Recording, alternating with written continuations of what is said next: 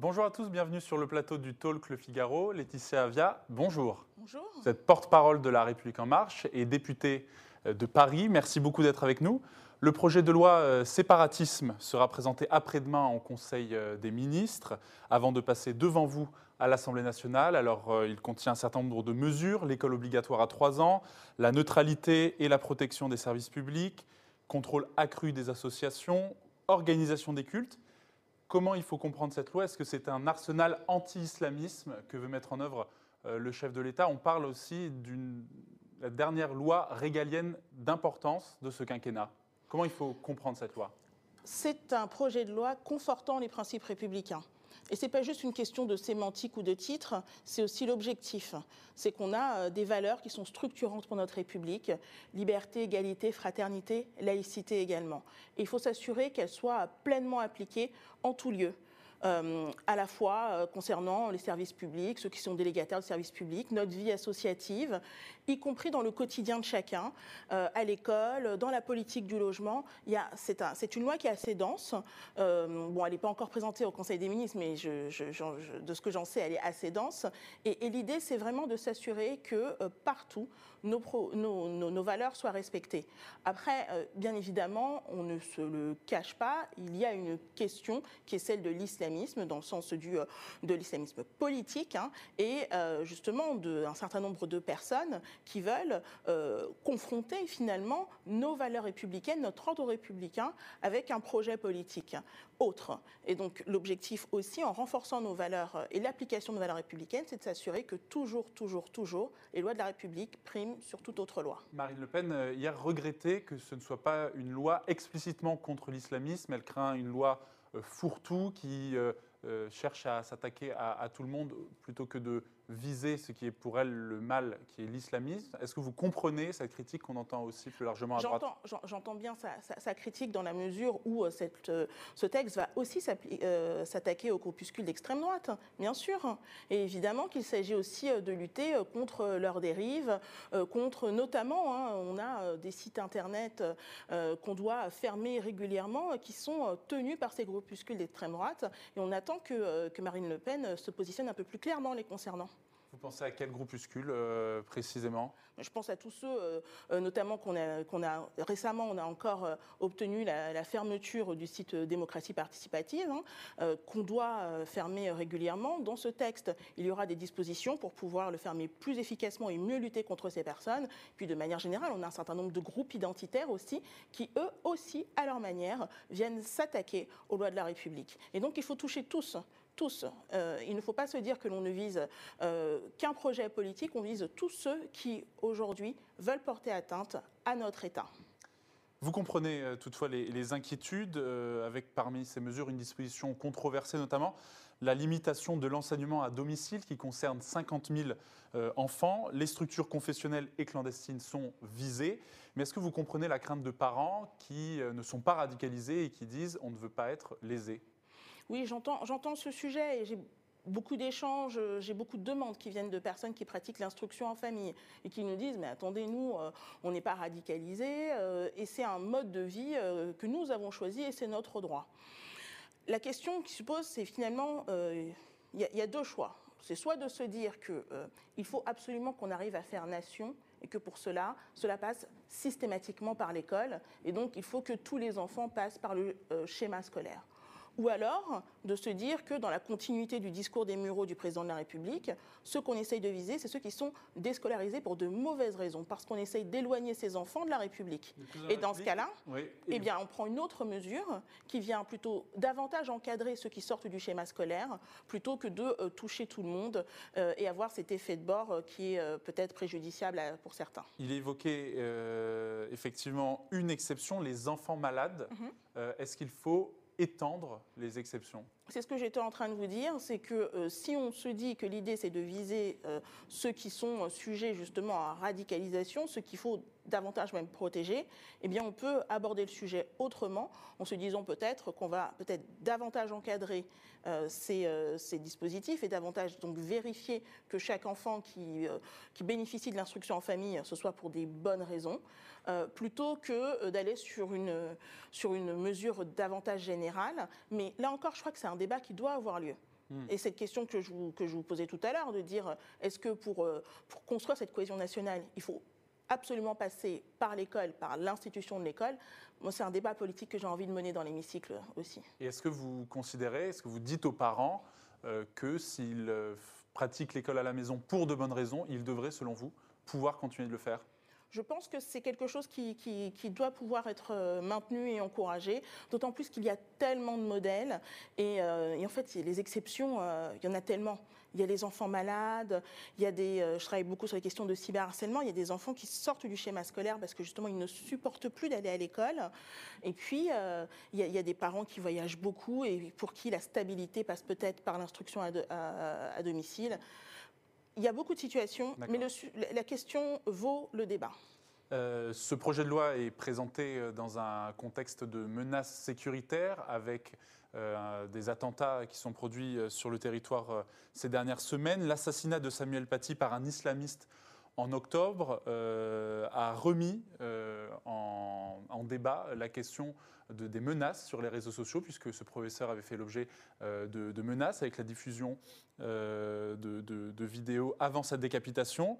le Premier ministre a dit vouloir créer un débat de mise en danger sur Internet. Qu'est-ce que ça veut dire? Qu'est-ce que ça veut dire ce euh, délit de mise en danger sur Internet qui fait partie de ce projet de loi euh, séparatiste, c'est l'article 25 Alors tout d'abord, soyons très clairs. Ceux qui sont responsables de l'assassinat de Samuel Paty, c'est le terrorisme islamiste. Et ce, ne sont pas les réseaux sociaux, ce n'est pas Internet. En revanche, on sait que les réseaux sociaux ont, joué un rôle.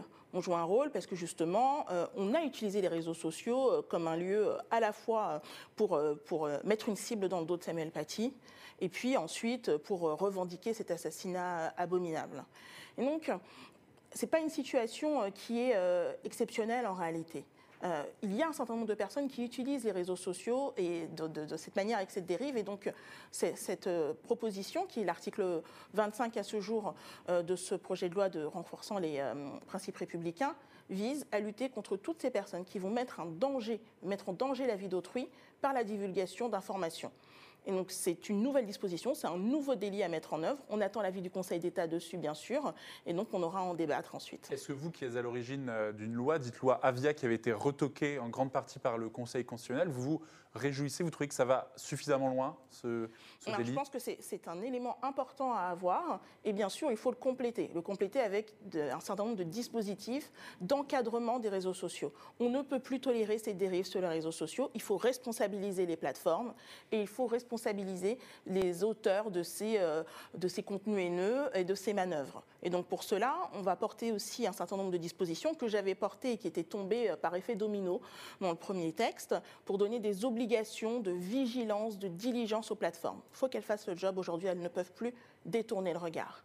Et puis on va aussi euh, mieux sanctionner les auteurs de ces contenus haineux avec le lancement d'un parquet numérique. Et ce parquet numérique sera mis en œuvre dès les prochaines semaines. La très controversée loi sécurité globale, qui est une autre loi qui a fait l'objet également de, manifestations euh, avec euh, des violences le week-end dernier, vise notamment par cet article 24 qui était le plus critiqué, à protéger les policiers, notamment en ligne. Est-ce que tout simplement euh, vous n'auriez pas pu euh, éviter la crise politique majeure que vous avez connue à cause de cette loi sécurité globale en rattachant cette euh, dimension-là au délit de mise en danger sur Internet? L'article 24, il est issu d'une proposition de loi. Moi, je suis parlementaire. le texte dont, on parle là aujourd'hui dit séparatisme. il n'existe pas encore pour les parlementaires. Il a été soumis au Conseil d'État. On ne sait pas encore dans quel état il sort du Conseil d'État. Il sera ensuite présenté au Conseil des ministres. On ne sait pas non plus comment il en sortira. Et donc c'est vrai que nous, les parlementaires, on travaille sur l'existant. Donc on a travaillé déjà sur l'article 24. On l'a modifié. Euh, aujourd'hui, euh, on, le retravaille, on le réécrit. Il est entre les mains du Sénat aujourd'hui, vous avez proposé une réécriture. on propose une réécriture, et puis on va enfin avoir à connaître de cet article 25. Et donc, je, comprends et je, comprends l'urgence de, certains qui sont là à vouloir avoir une réponse tout de suite. Qu'est-ce qu'on fait cet article 24 Qu'est-ce qu'on fait cet article 25 Le temps parlementaire, c'est un temps qui est aussi un temps long, et ce n'est pas pour rien. Ce débat, il prend du temps, et ça permet, j'espère, après d'aboutir à des solutions équilibrées. En tout cas, vous, vous entendez euh, le contexte dans lequel cette proposition de loi euh, a été euh, présentée, avec une gauche qui réclame des mesures plus fermes contre ce qu'elle appelle les violences policières. En référence notamment euh, à deux événements au mois de décembre, l'évacuation d'un camp de migrants place de la République et l'agression d'un producteur par euh, plusieurs euh, policiers. À quoi servira la plateforme anti-discrimination dont a parlé le président de la République vendredi dernier? À faire connaître davantage et plus rapidement tous les faits supposés de discrimination. C'est ça l'objectif. C'est moi je crois, je crois profondément en notre justice et je crois qu'elle est au rendez-vous lorsqu'elle est suffisamment saisie. Et c'est ça l'objectif, c'est de donner davantage de moyens à chacun euh, avec euh, son, smartphone, son ordinateur, pour faire savoir ses faits, pour, les, pour euh, également un numéro vert, parce que parfois il faut aussi pouvoir échanger directement avec. Et ce, qui, ce qui va permettre vraiment à chacun de pouvoir être acteur de ces mesures qui sont des mesures de, de, justice, de justice. Il faut que chacun puisse dénoncer. Si on ne dénonce pas, on ne peut pas s'attendre après à ce que les solutions soient réglées. C'est une plateforme qui sera élargie, qui ira au-delà des discriminations, euh, éventuellement euh, le contrôle au faciès. Ça ira au-delà de ça. Vous avez entendu les syndicats de policiers qui ont regretté que le président de la République reconnaisse, euh, admette l'existence de contrôle au faciès. Est-ce que vous, vous, comprenez, euh, vous comprenez ça? Je, comprends l'émotion des, euh, des, syndicats qui, aujourd'hui, sont acculés entre des manifestations dans lesquelles ils sont pleinement visés, des personnes qui, qui, leur jettent des pavés, et à côté, le comportement de brebis galeuses chez eux qui fait que cela entache complètement leur uniforme et, et, et cela au détriment de l'ensemble de la profession bien sûr que c'est euh, un moment qui est compliqué. Quand vous ça veut dire que vous ne considérez, vous ne considérez pas qu'il existe une violence systémique un racisme systémique, euh, ce sont les mots notamment d'une partie de la gauche Moi, je n'irai pas sur ce, sur, ce, terrain-là. Moi, je pense que euh, la police, elle est à l'image de la, de la société. Et donc, en étant à l'image de la société, en effet, il y a des comportements racistes au sein de la police. Mais je crois que comme la police représente l'État, on ne peut pas se contenter qu'elle soit à l'image de la société. Elle doit être d'autant plus exemplaire et donc on doit être d'autant plus exigeant vis-à-vis d'elle. Euh, on va bientôt passer aux questions euh, de nos auditeurs. Trois questions d'abord euh, sur trois promesses d'Emmanuel Macron. Vous allez me dire si vous pensez qu'à un an et demi de la présidentielle, d'ici la fin du quinquennat, elles pourront être adoptées. Est-ce que la réforme du régime des retraites, c'est une promesse d'Emmanuel Macron, un régime de retraite universel, sera adopté d'ici la fin du quinquennat? Pour moi, c'est une question de, calendrier. Je pense que c'est pour un, second, un second quinquennat que nous espérons. Est-ce que l'ouverture de la procréation médicalement assistée pour toutes les femmes sera adoptée d'ici la fin du quinquennat Je l'espère très fortement. Pourquoi? Puisque c'est une mesure importante, c'est une mesure sociétale. On a eu de beaux débats, certes courts, mais de beaux débats dans l'hémicycle. Et, euh, et, euh, le, le, débat parlementaire est déjà suffisamment avancé, donc je pense qu'en plus qu'en termes de calendrier, on peut aboutir. Quand est-ce que l'Assemblée nationale pourra s'en saisir définitivement? Ce n'est pas moi qui suis euh, maître de ce cas du calendrier. Troisième promesse, une part de proportionnel, de mode de scrutin proportionnel pour élire les députés, pour favoriser le pluralisme politique. Là encore, je pense que c'est une mesure qui est importante dans le fond. On l'a défendue et et je crois que ça va aussi aider euh, à, un meilleur sentiment de, représentativité des élus. Euh, là encore, malheureusement, il y a une question de calendrier. Je ne sais pas si on y arrivera, mais sinon, là encore, pour le prochain quinquennat. J'ai bien compris que vous projetez déjà dans l'après 2022. Vous restez avec nous puisqu'on passe maintenant à vos questions, chers auditeurs.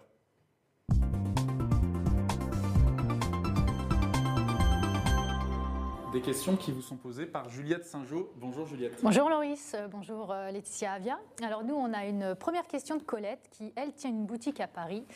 Alors elle, elle en a un petit peu marre parce qu'elle nous dit attentat, grève, gilets jaunes, coronavirus et Black Bloc, il va falloir agir car je suis à deux doigts de déposer le bilan. Vous lui répondez quoi? J'étais juste avant euh, d'arriver sur votre plateau pendant une heure avec des commerçants de ma circonscription et des représentants des commerçants de Paris c'est extrêmement difficile ce qu'ils vivent. Ils essayent de garder euh, la tête hors de l'eau. Euh, ils ont reçu énormément d'aide ils le reconnaissent hein, par rapport aux, autres États européens. Il n'y a aucun autre État qui a été euh, autant au soutien de la vie économique.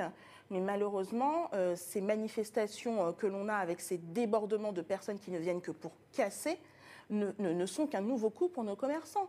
Quel est l'intérêt aujourd'hui quand on manifeste, et on peut et on doit manifester pour la liberté d'expression? Moi, je serai toujours en soutien de cela. Mais quel est l'intérêt d'aller casser des agences immobilières en disant, euh, par principe, on ne veut plus d'agences immobilières Je ne comprends pas.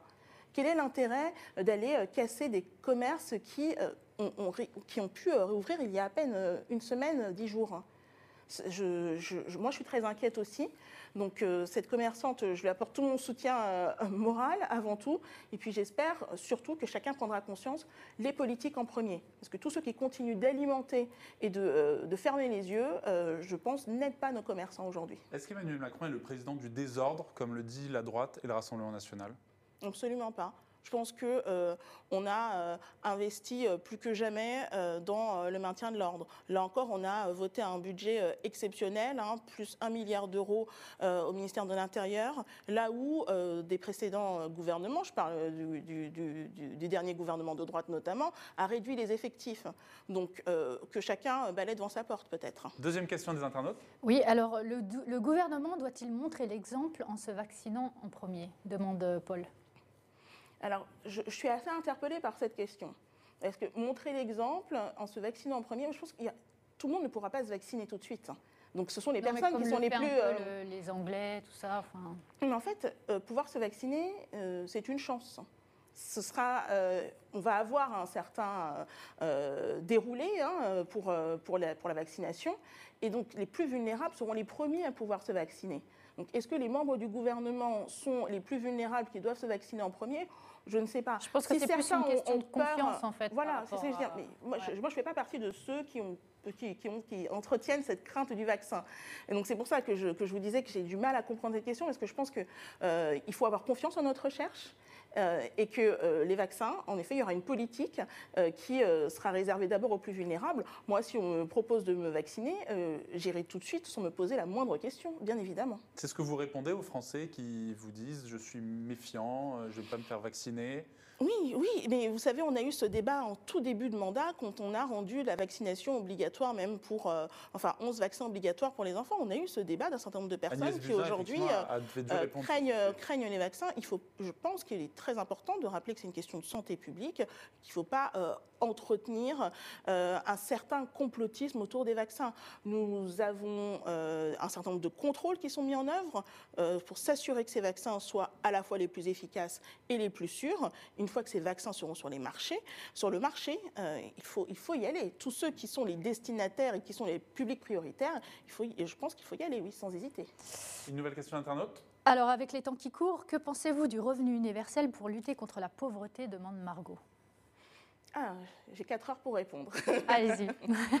non, je, crois que cette crise sanitaire, elle a augmenté euh, la crise euh, sociale également. Et qu'il va falloir qu'on soit au rendez-vous aussi. Euh, c'est une, une, vraie question. Est-ce que cela se résout via un revenu universel je n'en suis pas certaine. On a déjà un certain nombre de mécanismes aujourd'hui. On a identifié aussi un vrai problème de, non-recours à certaines aides euh, de la part de nos concitoyens. Et moi, je pense que euh, sur la base de ce qu'on a euh, aujourd'hui, il faut qu'on puisse faire mieux, il faut qu'on puisse toucher plus largement. Mais je ne suis pas certaine que créer de, nouveaux, de nouvelles aides et de nouveaux outils soit ce qu'il y a de plus efficace. En tout cas, des députés de votre groupe ont signé la proposition de résolution qui a été adoptée il y a une dizaine de jours. Mhm. Euh, par un, proposé notamment par un groupe de la majorité, euh, agir pour lancer un débat sur ce sujet. Tout à fait. Euh, et donc vous prendrez part à ce débat. C'est pour ça que je vous disais, vous avez 4 heures pour répondre, parce que ce n'est pas un sujet simple. La question, c'est des aides. Oui, moi je, je, suis pour la justice sociale, mais il faut qu'on arrive à toucher le destinataire final, et souvent, malheureusement, c'est là que le bas blesse. Une dernière question? Une dernière question. Alors, trouvez-vous justifié l'appel à la grève de la RATP du 17 décembre demande Sophia c'est toujours compliqué, les appels à grève. Moi, je, défends le droit de grève, c'est un de nos droits euh, fondamentaux. Après, est-ce que c'est le moment euh, Est-ce que les, revendications euh, qui sont celles des personnels sont celles apportées aujourd'hui, dans ce moment où notre État est en situation tellement à, risque, hein, où chacun est, aussi acculé, je, ne le pense pas. Mais encore une fois, c'est le, premier droit des grévistes et on ne va pas leur, euh, leur euh, critiquer l'exercice de leur droit fondamental. Merci beaucoup Laetitia Avia, merci beaucoup Juliette. Merci d'avoir été notre invitée Laetitia Avia. Merci à vous de nous avoir suivis. Rendez-vous demain à midi pour un nouveau talk Le Figaro. Excellente journée à tous.